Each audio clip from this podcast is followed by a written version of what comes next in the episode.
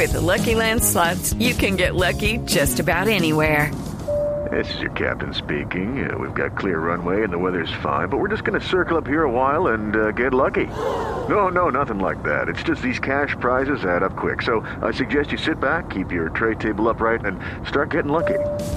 Play for free at LuckyLandSlots.com. Are you feeling lucky? No purchase necessary. Void where prohibited by law. 18 plus terms and conditions apply. See website for details. Las noticias del mediodía en Mañanas Blue.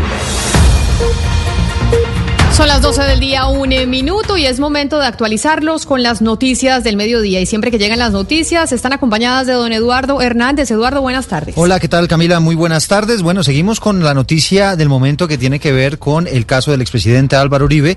Y esta vez le cuento que el senador Iván Cepeda denunció ante la CIDH y Naciones Unidas al presidente Iván Duque. Dice el senador Cepeda que ha ejercido presiones indebidas ante la justicia, haciendo referencia al jefe de Estado precisamente en este proceso contra el expresidente Uribe. Juan Esteban Silva.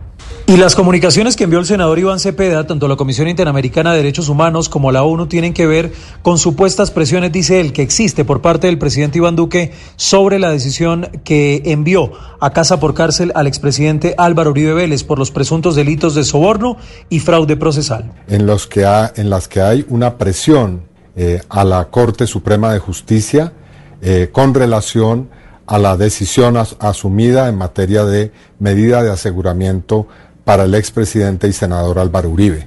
Le pide Iván Cepeda a la Comisión Interamericana de Derechos Humanos y a la ONU que realicen pronunciamiento público instando al presidente Duque para que cese cualquier acto de interferencia a la justicia. Y a las 12 del día, dos minutos, seguimos con las noticias, porque presentaron un proyecto de ley en el Congreso de la República para que el año entrante haya puentes de cuatro días, esto uniendo en un mismo fin de semana varias festividades. El propósito es reactivar el turismo, que es uno de los más golpeados por la pandemia. Kenneth Torres.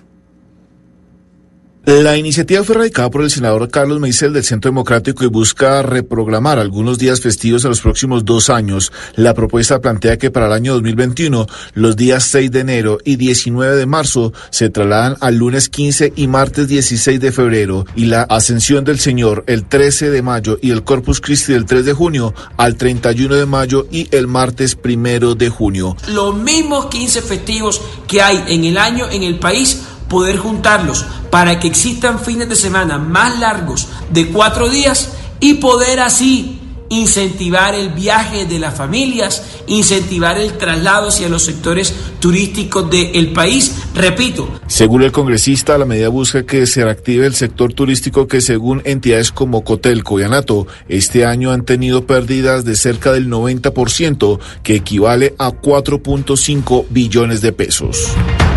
Kenneth, gracias. La Defensoría del Pueblo acaba de alertar en torno a las difíciles condiciones de seguridad en límites entre los departamentos de Cauca y Nariño, donde el fin de semana fueron asesinados dos adolescentes que estaban llevando una tarea a un profesor. Lo último, Damián Landines. Sí, señor Eduardo, muy buenas tardes. Pues esta alerta temprana de la Defensoría del Pueblo va dirigida hacia la ministra del Interior, Alicia Arango. Allí advierten un riesgo inminente en la seguridad para los pobladores de los municipios de El Rosario, Leiva y la comunidad afrodescendiente del Consejo Menor de Sachamates, territorios que quedan ubicados en límites entre Cauca y Nariño. La institución que promueve la defensa de los derechos humanos asegura que en estos eh, territorios se está presentando graves violaciones contra la vida, la seguridad, la movilidad, la libertad de expresión, el libre desarrollo de la personalidad y la integridad física y moral de las personas que habitan en estos departamentos ubicados en el suroccidente colombiano. Y por último, Eduardo, también alertan que en la zona hay disidentes de las FARC como la columna Jaime Martínez y el frente Carlos Patiño. Y además también hay paramilitares autodenominados autodefensas gaitanistas de Colombia. Gracias, Damián. Son las 12 del día, cuatro minutos, y el Consejo de Estado admitió una tutela para frenar las reuniones virtuales en el proceso para delimitar el páramo de Santurbán. Los demandantes dicen que se está violando el derecho a la participación de las comunidades que habitan el ecosistema. La información la tiene Verónica Rincón. Fue el representante de la Cámara por Santander, Fabián Díaz, quien interpuso la tutela admitida por el Consejo de Estado en contra del Tribunal Administrativo de Santander por proferir un auto en el que ordenó seguir con el proceso de delimitación del páramo de Santurbán mediante mesas de trabajo utilizando medios digitales. Según el congresista, esa orden del tribunal viola los derechos al debido proceso, la participación ambiental, igualdad y el precedente judicial, porque una sentencia del año 2014 de la Corte Constitucional dejó sin efecto la primera delimitación de Santurbán justamente por falta de participación de las comunidades. Dice el representante de la Cámara, Fabián Díaz, que muchas personas que deben participar en el proceso de concertación viven en zonas donde ni siquiera tienen acceso a Internet. Y a las 12 del día, 6 minutos, hablamos de noticias de Bogotá. Todavía no es claro qué va a pasar en la capital del país a partir del viernes, cuando se ha dicho que tres localidades podrían entrar en cuarentena estricta. ¿Qué es lo último que ha dicho el distrito sobre esta noticia, José Luis Pertus? Eduardo, buenas tardes. Bueno, sí, la ciudadanía se pregunta qué va a pasar con la localidad de Usaquén, Usaquillo y la Candelaria. Y lo único cierto, Eduardo, a esta hora es que mañana en la tarde la alcaldía anunciará qué zonas de Bogotá entrarían en cuarentena y cómo. Por ahora no, lo único que se conoce es una reunión entre el distrito y el Ministerio de Salud donde se evalúan más medidas que según el secretario de Gobierno serán proyectadas en los próximos cuatro meses. Luis Ernesto Gómez, secretario de Gobierno. En estos momentos, ese es uno de los escenarios que se ha contemplado, cuarentenas en esos, pero no es el escenario definitivo, justamente por la misma razón, porque estamos buscando un modelo que permita que Bogotá funcione de aquí a finales del año, no por dos semanas en una cuarentena, sino que funcione de aquí al 31 de diciembre su economía, su actividad productiva, sus actividades familiares, espirituales. Y precisamente el distrito también dará a conocer qué pilotos entrarían dentro de los próximos cuatro meses dentro de la estrategia de reactivación económica. Gracias, José Luis. Seguimos con las noticias. Son las 12 del día, 7 minutos. Nos vamos para el departamento de Caquetá porque afronta una crisis por el COVID-19 con cifras que superan los 2.000 contagios. En las últimas horas murieron un exconcejal, una exnotaria, un reconocido artista musical y el ex secretario de gobierno del departamento. Muchos de ellos detenidos en una cárcel donde se detectó un brote. Wendy Barrios. Caquetá afronta una de sus peores crisis por el COVID-19 con cifras que superan los 100 contagios y las 5 muertes diarias. Ya perdieron la vida una exnotaria, un exconcejal, un reconocido artista musical y el exsecretario de gobierno del departamento. Se confirmó un brote en la cárcel de mediana seguridad El Cunduy, que ahora tiene 19 positivos, en su mayoría presos del patio de especiales donde se encuentran varios exconcejales y la exalcaldesa de Florencia con su esposo. De otro lado, unos 40 ancianos entre hombres y mujeres, habitantes del centro de bienestar, están con coronavirus, así como varios de los funcionarios e incluso la directora de este centro asistencial. Pese a que el primer caso en la región se conoció en abril y solo se reportaban seis contagios hasta junio, entre julio y agosto ya son 2.794. Las autoridades estudian la posibilidad de cerrar la capital por 14 días, como recomiendan los expertos, para frenar la expansión de la enfermedad. Muy bien, Wendy, pues esa es una de las regiones que sin duda ha tenido un crecimiento exponencial de este tema del COVID-19.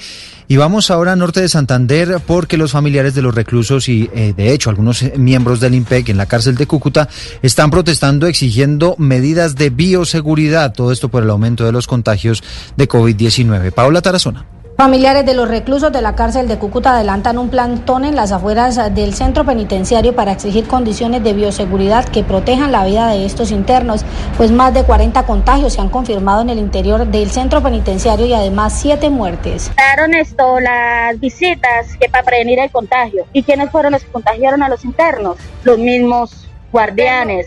Ya han muerto tanto internos como guardianes. Lo que piden los familiares es que se mantengan los protocolos y se les brinden garantías de bioseguridad como tapabocas y elementos de protección, pero sin embargo aseguran que se requiere inversión en la cárcel de Cúcuta que durante años ha estado con hacinamiento. Y a las 12 del día, 9 minutos, hay más información en este mediodía en Blue Radio. Las autoridades están eh, teniendo estrictos controles en la movilidad de los vehículos en el departamento de Quindío, todo esto para evitar un crecimiento en el número de contagios por COVID-19. Nelson Murillo. El gobernador del Quindío, Roberto Jairo Jaramillo, indicó que se busca evitar una desbandada de turistas los fines de semana y por eso solo se permitirá el ingreso al departamento del Quindío a quienes estén en las excepciones. Otro punto importante es que se va a hacer un control estricto al ingreso del departamento. Estamos hablando de la zona de la herradura, de cruces, de Alcalá, y de Calarcá.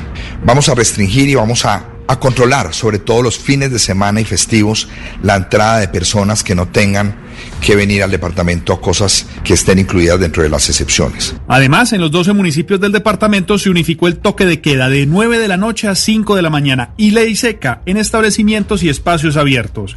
Las medidas fueron aprobadas por el Ministerio del Interior. Son las 12 del día, 10 minutos y a 23 aumentó el número de municipios en alerta roja por las altas temperaturas en el departamento del Huila. La información la tiene Silvia Lorena Artunduaga. Un total de 23 municipios, especialmente de la zona norte, centro y occidente del Huila, se encuentran en alerta roja por la intensa ola de calor, lo que genera alta probabilidad de incendios de cobertura vegetal. Isabel Hernández, directora de la Oficina de Gestión del Riesgo del departamento, hizo un llamado a la ciudadanía para que se eviten las quemas abiertas para la preparación de terrenos. Son 23 municipios del departamento de Huila que hoy presentan alerta roja para incendios de la cobertura vegetal y esto se debe a las altas temperaturas. Por eso es muy importante seguir haciendo el llamado a los, a los consejos municipales para la gestión del riesgo de desastres para que estimen las medidas pertinentes. Durante la segunda temporada seca del año se han atendido 29 incendios forestales que han afectado 508 hectáreas. 12 del día, 11 minutos y nos vamos para el departamento del Meta porque la policía en Villavicencio descubrió un enorme cargamento de marihuana, avaluado en más de mil millones de pesos en un camión que estaba estacionado en un parqueadero. La historia con Carlos Andrés Pérez. Se trata de media tonelada de marihuana que fue hallada gracias a un perro de antinarcóticos de la Policía Metropolitana de la ciudad en medio de labores de registro a un parqueadero del sur de la ciudad. La marihuana se encontraba empacada en cajas de cartón simulando ser encomiendas. Esta droga está evaluada en más de mil millones de pesos. Así lo indicó el coronel Luis Quintero, comandante de la Policía Metropolitana de la ciudad. Gracias al olfato minucioso de August, un importante cargamento de marihuana que se encontraba al interior de este furgón se logra encontrar. Simulaban cajas de cartón con encomiendas, donde al sacarlas se trata de un cargamento de marihuana que arrojó un total de 600 kilos. Esta mercancía provenía del departamento del Cauca y tenía como destino el sur del Meta. La noticia internacional. Y a las 12 del día, 12 minutos, entramos en las noticias internacionales. En una isla al sur de Inglaterra, científicos encontraron restos óseos de lo que sería una nueva especie de dinosaurios. Pertenecería al mismo grupo de dinosaurios que incluye al emblemático y más famoso Tiranosaurio Rex. Enrique Rodríguez desde España. El hallazgo ha sido realizado por un grupo de paleontólogos de la Universidad de Southampton y afirman que cuatro huesos encontrados en la localidad de Shanklin el año pasado pertenecen a una nueva especie de dinosaurio, el terópodo. Ese dinosaurio habría vivido en el periodo Cretácico, es decir, hace 115 millones de años, y se estima que medía hasta 4 metros. El descubrimiento ha sido nombrado como Vectaerovenator inopinatus y pertenece al grupo de dinosaurios que incluye al Tyrannosaurus rex y a las aves modernas. El nombre elegido en latín se refiere a los grandes espacios de aire que se encuentran en algunos de los huesos, desde el cuello, la espalda y la cola de la criatura, que es uno de los rasgos que ayudaron a los científicos a identificar sus orígenes terópodos. En Madrid, Enrique Rodríguez, Blue Radio. Y Enrique, por otro lado, yo le tengo la siguiente información y también a todos los oyentes. La compañía Johnson Johnson anunció que producirá mil millones de dosis de vacuna si todas sus fases pasan con éxito. Hay que recordar que Johnson Johnson se encuentra con su filial belga Janssen trabajando en lo que es una posible vacuna contra el coronavirus y hasta el momento han pasado la fase 1 y 2 con éxito.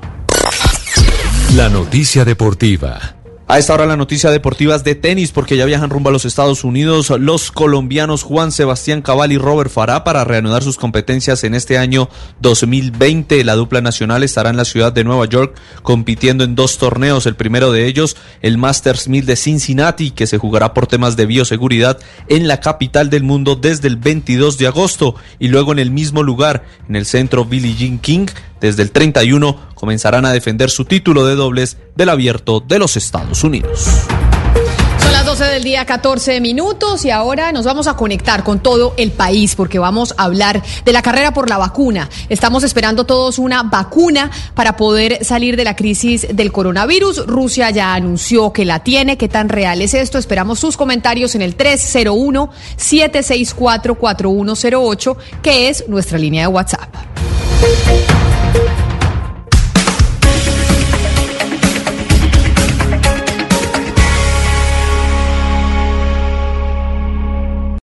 Lucky Land Casino asking people what's the weirdest place you've gotten lucky? Lucky? In line at the deli, I guess? Aha, in my dentist's office.